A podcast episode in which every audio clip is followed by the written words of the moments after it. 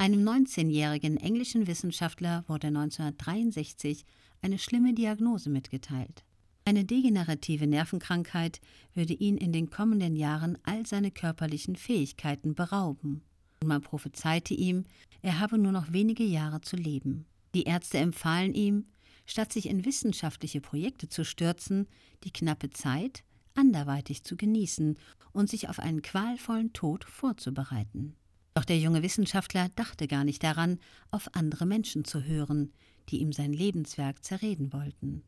Er war fest entschlossen, seinen Weg zu gehen und die Hindernisse, die die Krankheit mit sich bringen würde, zu meistern.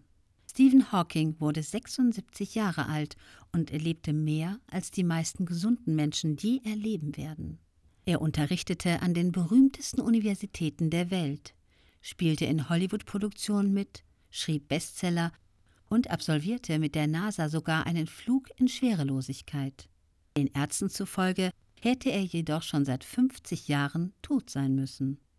Man könnte zu der Ansicht gelangen, dass er sich nicht darum kümmerte, was seine Ärzte ihm prophezeiten.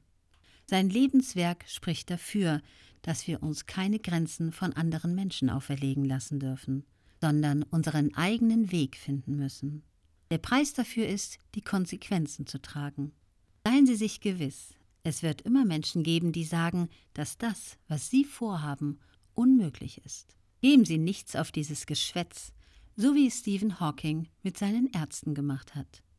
Das Buch von Julian Backhaus mit dem Titel Ego, Gewinner sind gute Egoisten, ist im März 2020 im Finanzbuchverlag veröffentlicht worden mit 240 Seiten.